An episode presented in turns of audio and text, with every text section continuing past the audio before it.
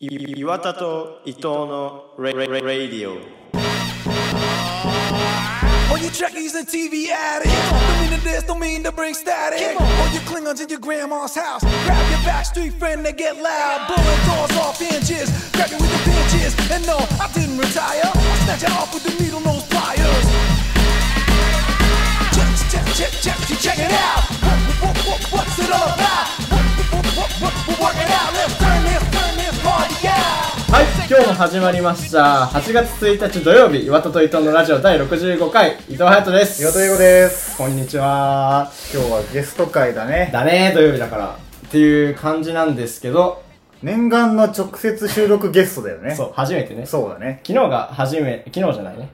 一応収録日は昨日が、あのー岩田との初めての直接収録だったんだけど、今回は特別ゲストの収録日なの？ね。でえーっと2週連続同級生トークだよね。そう、そう同級生で、まあ結構もう当初からよ、さ、始めた頃からや呼びたいなって言ってたんだけど、電話で呼んじゃうと、まあ結構話すのが好きな人だから、うん、ちょめんどくさいなっていうのがあったから。あの、音声的にね。そう。だからまあ直接でう。ちらが今日は制圧したいなっていうので、多分結構たくさん撮れるから、うん今日が前編ってなって来週に後編をやるっていうやりますね感じだよ。っていう感じなんですけど。読みますか？読みますか？はい、はい。それでは、どうぞ、小森健人くんです。こんにちこんにちは。はい。お願いします元気でしょうか？あ元気やってますよ。どう？これ呼ばれた時でもう来るな来るなとは思ってたのずっと。えちょっとね、うん。早くてビビったっていうのは正直。あ呼ばれるのもっと後だ もうちょっと貯めんのかなと思ったら。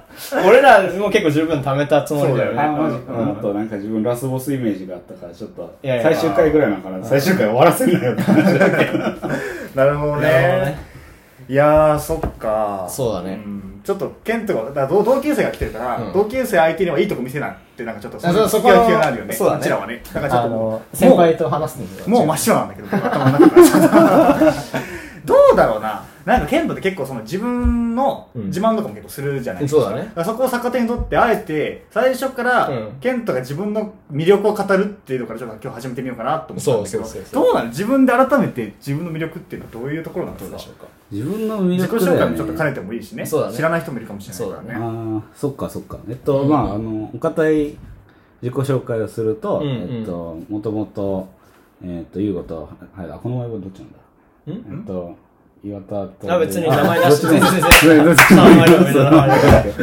あの、ゆうごと、うん。えっと、はやとと同じクラスいた、うんうん。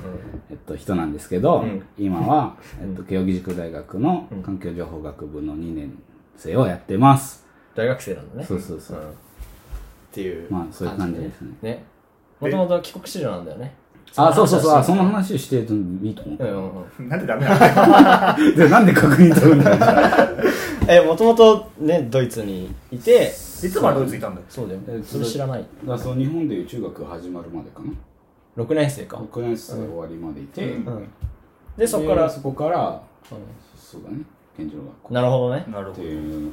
そこは知らないからね、俺ら。そうだね、あ、そうか、そうか、二人ともその時まだ。いないいないいないそうそう違う学校に。あ3そう人とも違う学校だから。ダメだよその内山の話しちゃって はい。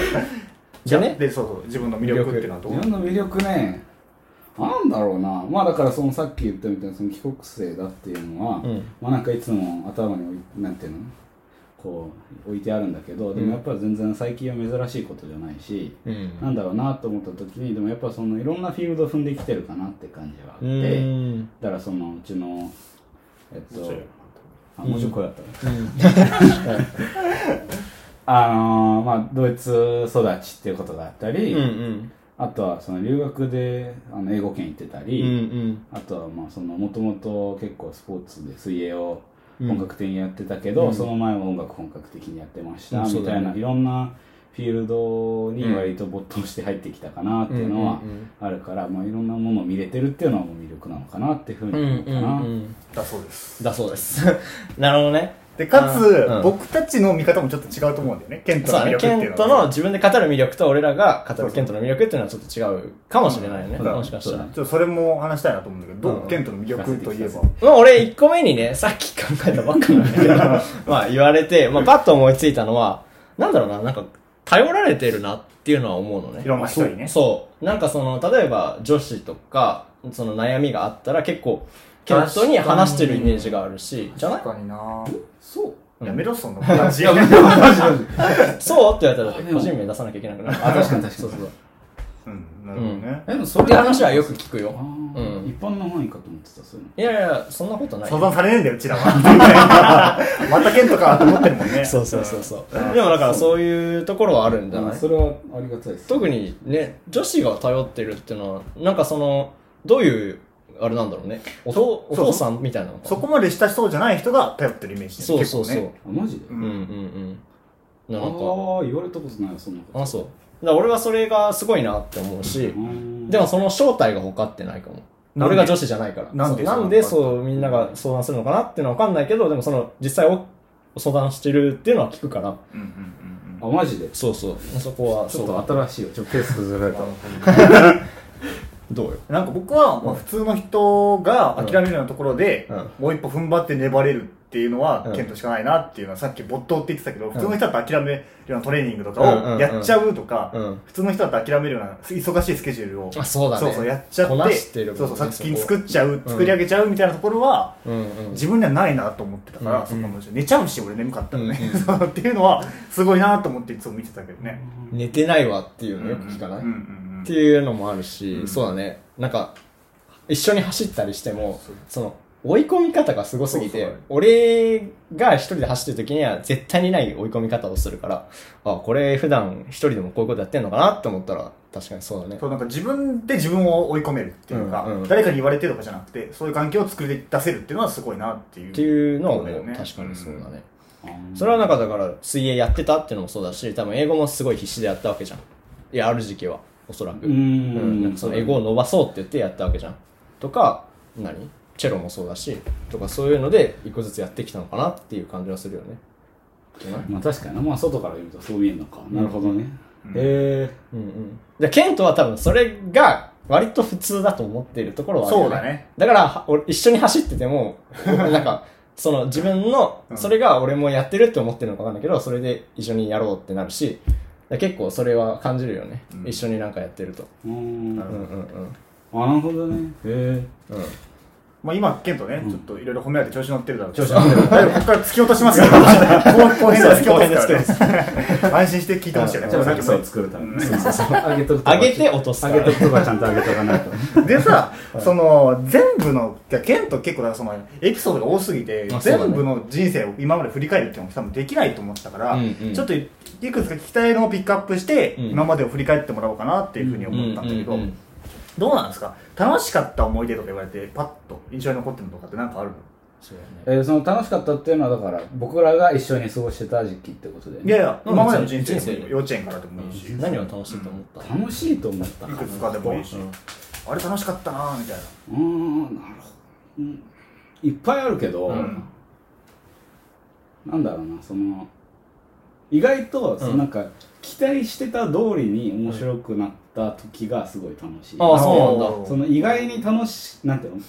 持っても見なかったみたいななんかうん。そういうところで楽しいっていうのもすごい好きなんだけど、うんうん。でもなんかその準備してきて、うん。こうまあすごい具体的な例を例えば挙げると、うん。あの僕らがえっと高校3年生の時だからうん。12年生の時に、あの自然観察っていうのをこうやるよって先生に言われてて。でそのためにその言ったら分かるようにしなっていうふうに、うんうん。あの言われて授業中にこう資料をちゃんと見てとか、うんうん。うんその内容分析してとかね、んで結構準備していくじゃん、うん。でそしていくと、うん。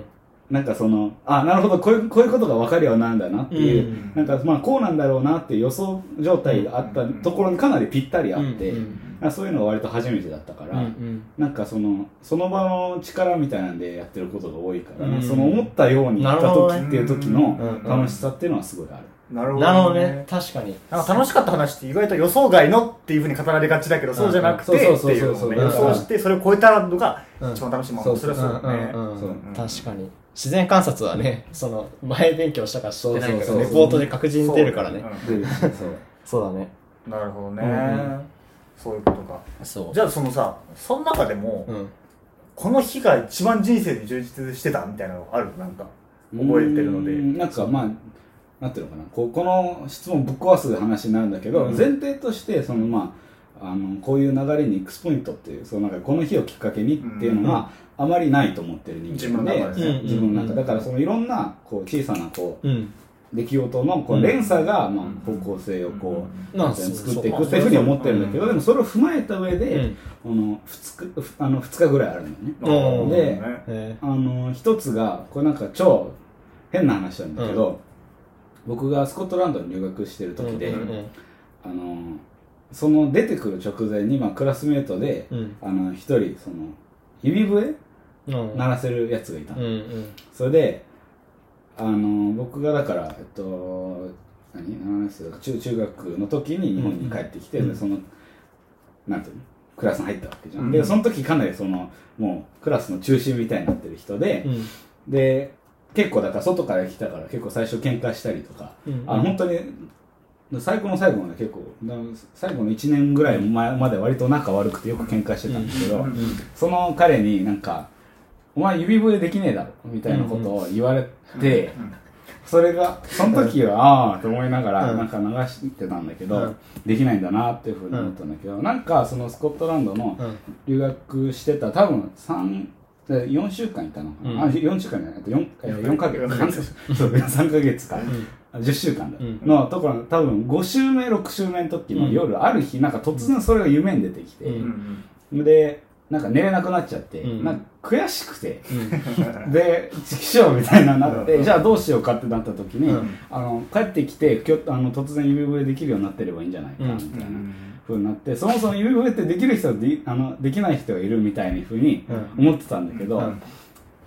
そこからなんかその必死になって夜3時だったんですよ、うん夜3時になって起きて、うん。でインターネットで調べまくって、うんどうやったら鳴らせるようになるかみたいな。ん。で、うんこう あのその前にやれるけどそれはねそう、ふーふーみたいな、ふーとかいろいろやってみて、うん。こういろいろ方法があるんで、うん。指4つ使ったりとか、片手でやったりとかいうのがあっうん。て、要はあれってこう、あの、瓶でこう、ふーってやるやつを、うん。あの、縁を手で作るって話。なるほうんど。うん。で、その、共鳴体が手で少ないからうん、小さいから音が高いねって話なんだけど、それが、あの、できるようになれば、うん。その、なんてどういうイメージかっていうのがさ、それで分かったわけよ。うんうんそれで、まあ、寝なきゃっていうの平日だったらその次の日学校あったんだけど、うん。寝なきゃっていうのはあったんだけど、でもこれやんないとちょっと死ねな、死ねないなっていう風になって、それでめっちゃ練習したら、結局なんか1時間半、2時間ぐらいで、ヒーヒーって音が出るようになって、本当に？よっしゃーってなって で、それをだから繰り返してちゃんとピーってなるようになったから、うん。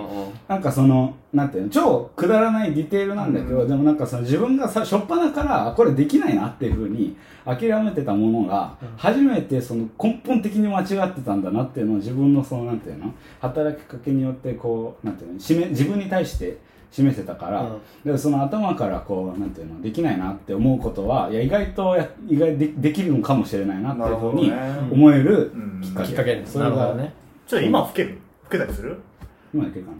ちょっと聞きたいなその感動の指笛おお結構なるねそうそう。よかったこれできなかった全部嘘ってななるほどね。でもう一つあもう一つ。もう一つもう一つがそのさっき言った大島の話なんだけど、うん。そのまあ、できるようになったっていう話を2人ともそれ多分見てたんだけど、その現場を、なんかその岩場みたいなのが海にあって。あったー。でなんかその、そう。あの、みんなこう飛び込み始めて遊んだりとかして、あの、ね。ある日がああある日じゃんある人が誰だっけ、その先生の一人かな、まあ、すごい若い、そのなんか体育会系じゃないけどすごい元気な先生がいて、うん。それで全中飛び込みをし始めたやってたな。それでうん。あのーなんかできるようになりたいなっていうのが前からあってそれもドイツにいた頃からなんだけど、うん。周りがなんか結構そういうのできる中で自分はこうポトンってただ飛び込んで遊んでたみたいな、楽しみ方としてどうやって飛び込むかじゃなくていかに高いところから飛び込むかみたいな方に走っててだけどそこはなんか、まあ、あんま高いところがなかったっていうのはそうだけど、なんかせっかくなんかみんなこうやるのノリなんだから自分もできるようになればいいなっていうのがあって、うん。結構みんなねその時いろいろチャレンジした人何人かいるよね。いたね。いたね。はい。俺もしたけどね。そうそれで、そこでなんかその飛び込むとその自分の水泳の癖が入ってこうまず体が伸びちゃうとかなったりしてそう全然できなかったんだけど、うん。それだからそのなんていうのこう一気にやろうとするんじゃなくてまずこういうふうにとまずだからさまずはうん。そのまっすぐ頭から落ちるんじゃなくて、着地した時に着水か、うん。した時に背中になるようにするとかいうふううんに、うん。ステップバイステップでいくと最初はめちゃめちゃ背中痛いんだけど、うん。でもそうなんか肉体的なそのなんていう記憶ってあるじゃん、うんで逆に今日これできないで帰ったら一生できなくなるって話を聞いて、うん。あではこれできるようになるまで帰れねえわと思って、まあでも時間制限もあったんだよあったね。だからもう背中めっちゃ痛かったけど後ろ赤くなってたけど、でもあのできるようになろうっていうふうになって、うん。でまあいろいろやった結果、まあ、そこの自分の中のプロセス細かいのいろいろあるんだけど、うん。まあ要はその GoPro みたいなのがあって友達に撮ってもらってと飛んだ後毎回見てたの、でそうすると自分のその実運動神経悪いから、うん。こういうふうに動けてると思ってるのと実際動けてるの差が大きいので,、うん。でそこをどういうふうに詰めるかっていうのが実際のん。そのパフォーマンスを出す多分鍵だと思うんだけど自分の場合は。そこをだから使ってすり合わせすり合わせすり合わせっていうふうにやったらできるようになって、うんうん。でまあその人生多分一番幸せだった日の一つかな。なんかそのうん全然できなかったなって思ってたものが意外といけるんだっていう時のそのなんかなんていうのだろうなっていうのが確定した時のなんかその安心感じゃないけど、うん。みたいなそういうのがすごくて嬉しすぎてもう話のオチとしてそれに浮かれすぎてその数日後だから帰るまで、うん。あのもらった高い時計を浜に置いてきちゃうっていう そういうやば。あのポカをするんだけどでもそういうのすらあまりなんかその見入らないみたいな、うんうん。あ所詮時計みたいな。自分もっとそういうことできるようになって怒られるぞまた。親にめちゃめちゃめちゃ怒られる怒られるよ。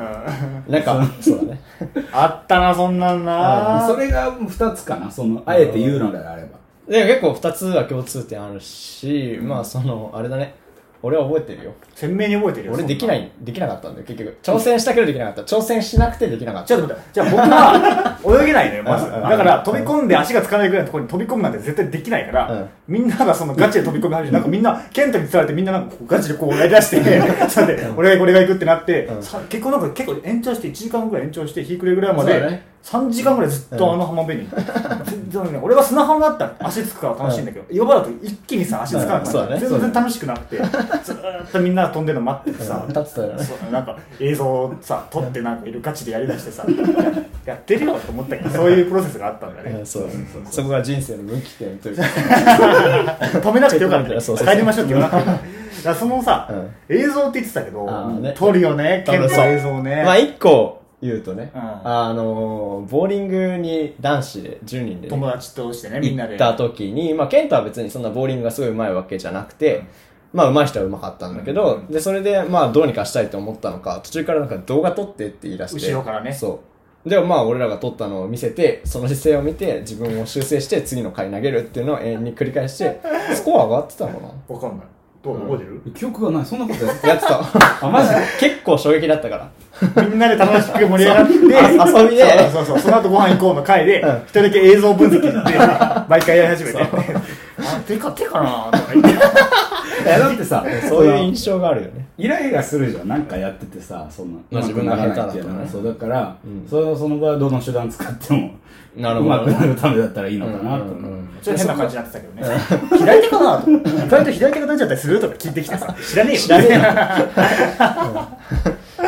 なるほどね印象はあるけども。そう。そうだうね。ん。映像撮るっていうのは結構意識してやってるの？それ動くときにああその時時はどうだろうね。まあだからその、まあ、さっき言ったみたいにその運動神経があまり良くないっていうのが、うん。もうあのなんていうのわきまえてたから、うん。まあ、だから実際そのどう動いてるのとっていうのをすり合わせるのが大事だなっていうのがあって、うん。まあ、そのためにっていう感じでやってた、うなるん。ほどねだそう客観的にしてね。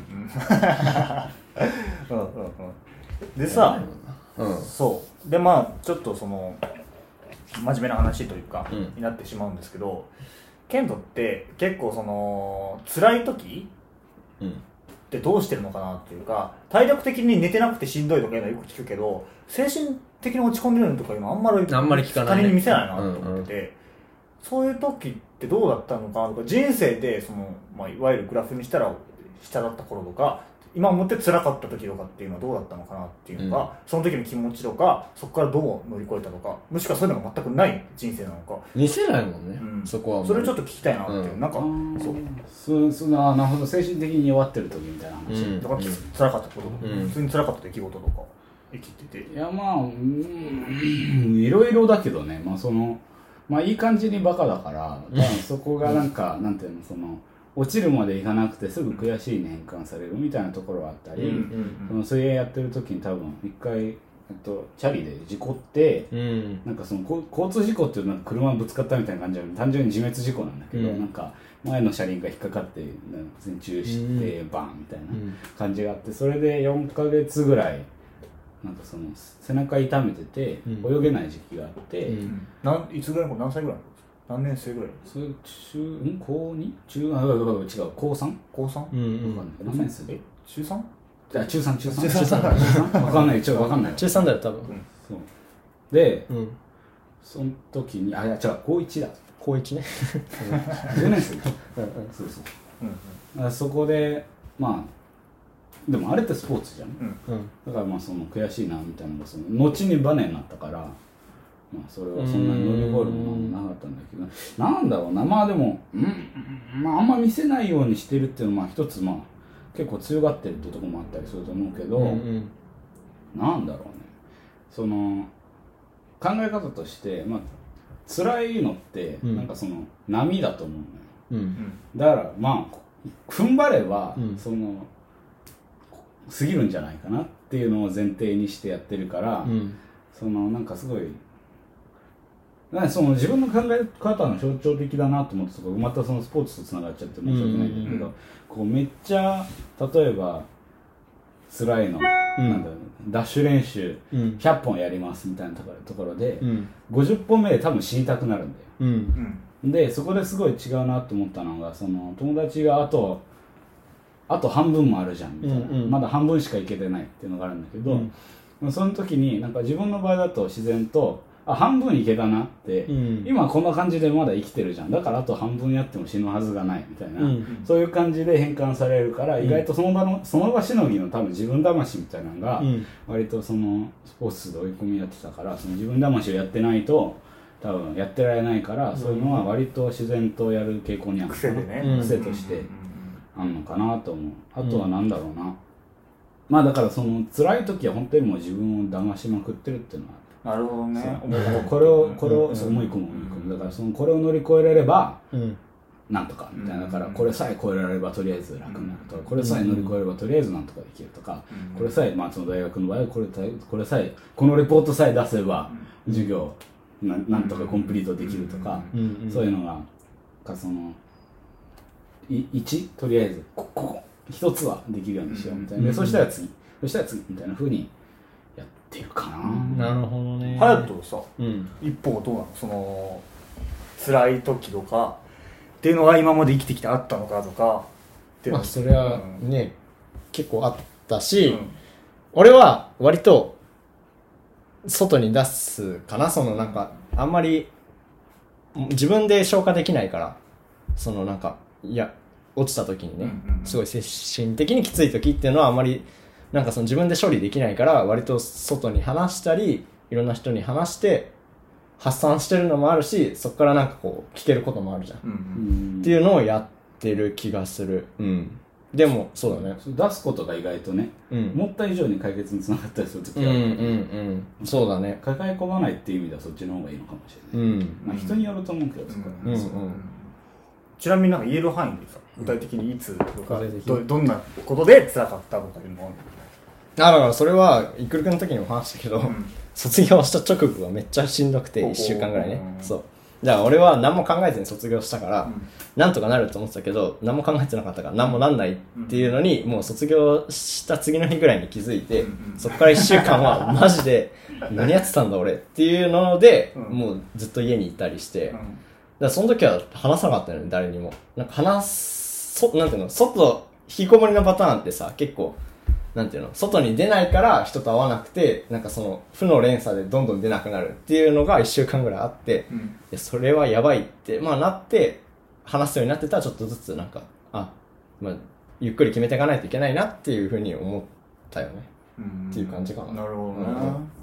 いやそうか。そうだよね。覚えてるの僕もあの卒業した春の、うん。な夏にかけて一緒になんか、プロジェクトやったけど、その時僕も結構落ちてて、なんかまあ初めて踏み込むフィールドがあったりとかして、うん。例のやつね。そう。そうで ややばいかもみたいなことを二人で言ってたあ結構そこら辺似てんだなっていうのは思った時。それ俺さそのプロジェクトには全く誘われてないので分からないんですけども どういうとこがやばかったというか、まあどういうのが一番未体験の辛さだったの？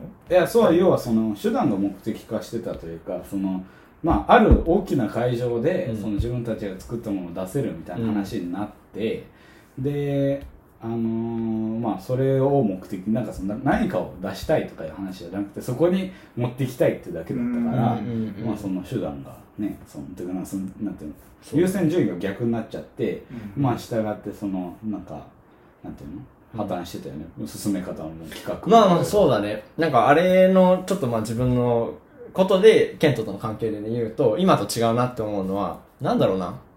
自分をすごい下に見てたかなケントと見た時に。だからあんまりその自分の意見っていうのを出さなかった。うん。それはなんかそのなんだろう。これを言ったところで別になんていうのそのに対する考えをしてるけどっていうなんていうのかな。ケントはもうそこは考えててっていうのを勝手に自分で処理しちゃってでそれで結構言わなかったりしたこともあってそうするとなんていうのかな。自分が参加してるっていう感覚がだんだんだんだん薄くなってくるからなんかその話し合いとかにはいるけどでもなんかその自分の作品っていう感じがしなくなってってちょっとどんどんどんどん。なるほど。それは僕もそうだったんだうんああなるほどね。そう。みんながそういうことだったのかもねそうそう。もしかしたら。まあだから俺を入れろ入れろよと思ってたけどね。プロジェクトチームに。うん。おかしいなっていつまで来ないなって京都行っちゃうから まあそうだよね、うん。そうだね。なんかそうそう覚えてるのがそうだよね。その自分たちの自分の作品を出したいっていうことが始まって、うん。じゃあそのためにはうん。どんな内容のものをやれば受けるのかっていうところから入ってたと思うから、うん。でもそういう場合って結構空っぽというか、うん。そのやりたいことがあって言いたいことがあってやってるんじゃないから、そこの空っぽのところから絞り出さなきゃいけないじゃん。内容っていうものを、内容ある作品っていうの、うんうん。それ結構しんどそうだなっていうのは思ってたね、うん。傍から見てて。いやめちゃめちゃしんどかったよそれ、うん。うんどうしようもないから、うん。で時間をこうここと来るわけでしょ、うん。まあ、そこはだからまあた多分その、まあ、今さっき思いつかなかったけどそのメンタル的に一番やられてたのはその時期かもしれない、もしかしたらね。そう。うんうん。失敗だもんね。目に見えた失敗だもんね。そうだね。うん。でそっから変わったの？うん、そこからそれはどう作用したの？あちょっと話してなんかその まあその失敗の日があった日からはその後俺あんまりケントと話してなかったんだよね実は。そんなに。ああそうか。そう。だからそこからどうその事態を処理していったのか、うん。ケントの中で。だその話についてあんまり話したこともないし、うん。だそこを別に具体的に話す必要はないけど、うん。どうやってそのそこをなんていうの？自分の教訓としていったのかっていうのはちょっと聞きたいかもなんか、うん。意外とそのうん。なんだろうな。例えばその映像の話だとその現場で何が起きるかっていうのはす少し楽しみで、うん。なんもちょっと決めすぎずにっていうことがあったんだけど、うん。そういうのはもうダメだなと思って、うん。もう本当にだから死ぬほどがガッチガチに、うん。そのオーガナイズしてプランニングして、うん。企画してっていうふうにやらないとその実行にできないんだなっていうのがうんうんうんあってだからその自分が思いつくことと、うん。その実行できることのその差みの大きさみたいなことに気づいたから、うんうん。そこはなんか変にそうなんて天才ぶったりとか せずにうん。もう地道になんかうん本当にしらみつぶしでなんかリスクマネジメント的にじゃあこういう可能性があったらじゃあこれに対策しておく。こういう可能性があったらこの対策しておくみたいなのを、もうガチガチに決めるようになるうんうんうん。なるほど。なるほどね。そこが甘かったもんねとにかくあの時は。なんかもういろいろ本来の順番と逆になってて、まあ多分その問題として起きてた要因がその一つだけじゃないんだよ。うんうん。いろいろ重なりすぎてうんまあそれでもそれを踏まえて、うん。まあ、そのまあ乗り越えたっていうのはまあ一つ自信を持ってもいいのかなとは思う、うん。破綻してたけどそのなんていうの？キャンセルはしなかった。何かを出したんですそうだね。ねそうそうだね。だそれはでかかったと。やめなかったそう。それはそうかもね。まあそれを出してなんか出した出したのがうん。めちゃめちゃ恥ずかしいんだけど、うん。でもそれがなんかまあないよりはいいみたいなところがあって。そこでやれやめてたのとは違うよね全然。確かにそうだなそうだね。け結構途中でなんかさうん。もうやめるかみたいな話になった時ちょっとあったね。そうそうそう、だけどまあ。うんまあね結局。そのその状況でのベストって何なのかなって思った時に、まあそれだけは見失ってなくてよかったなとは思う。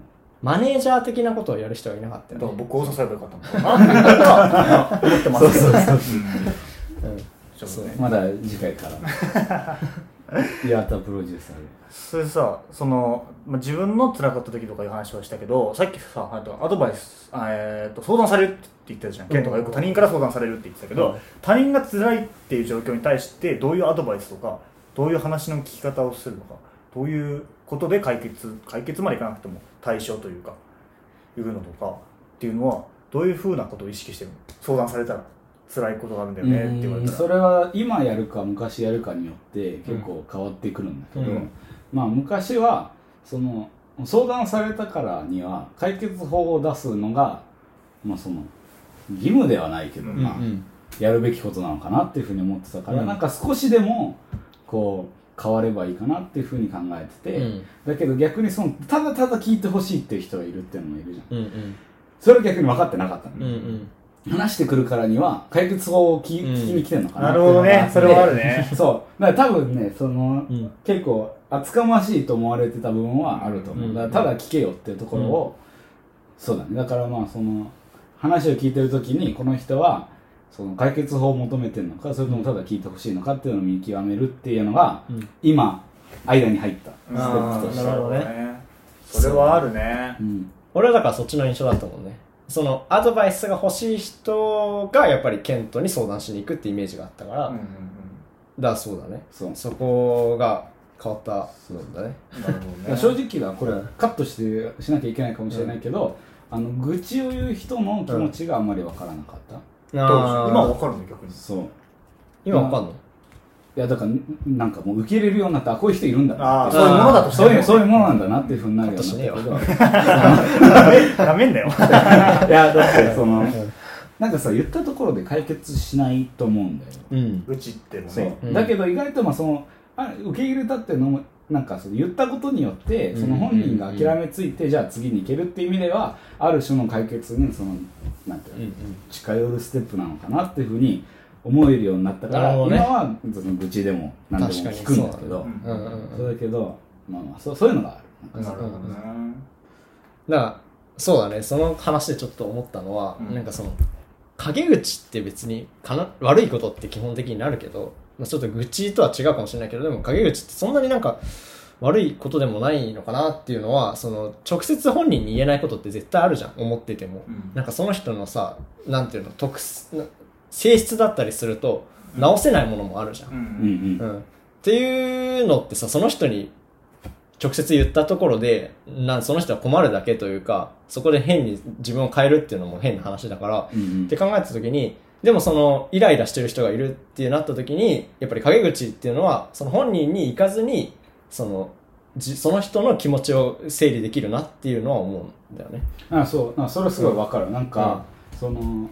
余裕がない時に、うん。なんかその変に大きなうん大人のふりして、大きな人間のふりしてなんか、ううん。ざいことあったらそのそしてこう、うん。我慢するんじゃなくて、うん。意外とそのまあだから人に害が出ないようにね、うんうん。なんかその壁叩いてみるとか、うんうん。なんか蹴ってみるとか、クソーっていうふうにやるっていうのも、よくやりますけどね僕 意外と手なんだなってこれでも本当にここ23週間の話で。はい。近いな。成長してるな日々。いやでも、うん。あるでしょ。なんかそうするとなんか荷物がさとりあえずどっか置けたみたいな。置ける置ける。そそうすると意外とその荷物背負わずに、こうなんていうの右ルート左ルートみたいなのがあって結局、こうなんていうの解決に近づくのかなって感じは。そうだね。まあでもこれが愚痴だってことを思わなきゃいけないよね。話す人はね。あもちろんまあそうだね。もちろんだからそういう場はあるじゃん。大勢がいるところやるべきじゃないし、あもちろんとかあんま親しくない人にやるべきじゃないし、うんとかその他人が見えてるところで「あー」とか言って壁蹴るべきじゃないじゃん。それは。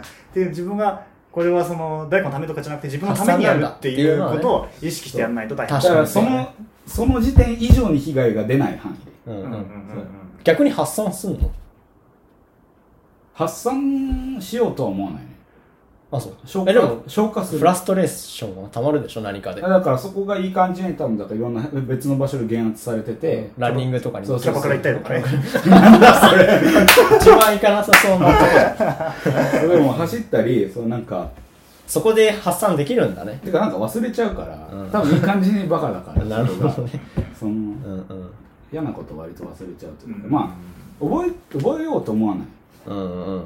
なんかこんなものにやられてる場合じゃねえやっていうふうに、ね。まあ、すごいエゴな考え方かもしれないけど、でもなんかそのねそのなんていうの嫌な思いし続けたところでさうんうん変わるわけじゃないじゃん、まあそうだね。だったらまうんなるほど。なるほどね。忘れちまえっていうのがあるね。する？何発散発散するよ、うん。えするけどだ机殴るもん僕の場合それは違う話だよ。一回だけあった話な本当に。スマホかじったりスマホかじる それはサッカーゲームで負けてスマホかじったらディスプレイが壊れたんだよ。パキパキパキっつって。あれやばいよマジで。しかも1回だけじゃないんだよねそれが。一回だけじゃない。今も割れてるからかじってないですけどこれは。でそうじゃん。何何言おうとしたか忘れちゃったよ。マジでどうやって発散する？あだから僕はだから特殊でちょっとひねくれてるから、うんその愚痴りたいことがたくさんあって皆さんはうん。僕とかにも愚痴ってくるのに、僕はみんなに絶対に愚痴らないっていうことに酔ったら、うん。その気持ちよくなってきて 乗り越えるから。そうそうそういう酔い方を自分に酔うっていうのをコントロールできればうん。乗り越えることがそれも意多いかな外といいじゃん。こんなに辛いのに我慢してるよって思って 帰り道に、いやでも分かる分かる、うん。なるほどね。はい。っていうところかな、そうだね。あとあとあとちょっともう一個聞きたいのが、はいそのケントって結構多大多大なるプレッシャーをさ受けながら育ってきたしいろんな人からもあの僕たちからもね、うん。さケントはすごいからみたいなこと言われるってことは、そのプレッシャーっていうのをたくさん受けてきたと思うんだけど、ねそこに対して今聞いてる人とかも結構そういうのにうん。押しつぶされそうではないけど、うん。そういうのがきついなっていう人もいると思うんだけど、うんうん。そこに対してはどう思ってる？プレッシャーになんか感じないのか？それとも感じるけどそれをどう対処するとか？そもそもだけど、うん。プレッシャーって楽しくない？出ました。出ました。そういうのいらないな。え？じゃないだってさそのなんか荷物って考えちゃダメなんだよね。そういうのってなんかそのあこうこういうイメージあるけどプレッシャーって上からじゃなくて、うんうん。なんかそれってそのプレッシャーがかかるってことはそれまである程度のものがそのプレッシャーがかかるっていうのはそのプレッシャーがかかる理由があるはずじゃん、それってなんかその認知されてんだなっていうことにつながると思うから、うんんまあだそういう意味でだからなんていうのそれを裏切っちゃいけないなみたいなのが働いたりとかそういう時はあってだからそういう意味でそのほっといても多分自分で何かしらのこう圧をかけちゃうからあんまりそれがなそうだからちょっとねあの答えがないという感じにもなっちゃうんだけど、あんまりそこをふ不快と感じたことはないかな。なんかそのプレッシャーってさ略す訳するとさ期待されてるってことじゃん、うんそれって嬉しくない、うんなんかこいつだったらやってくれるみたいなさ、うんうん、そそんなすごいことやってないんだけど、うん。けどいや否定しろよ。うん。あのー、そううんそこの多分あんまりそそ敏鈍感なのかなそこが。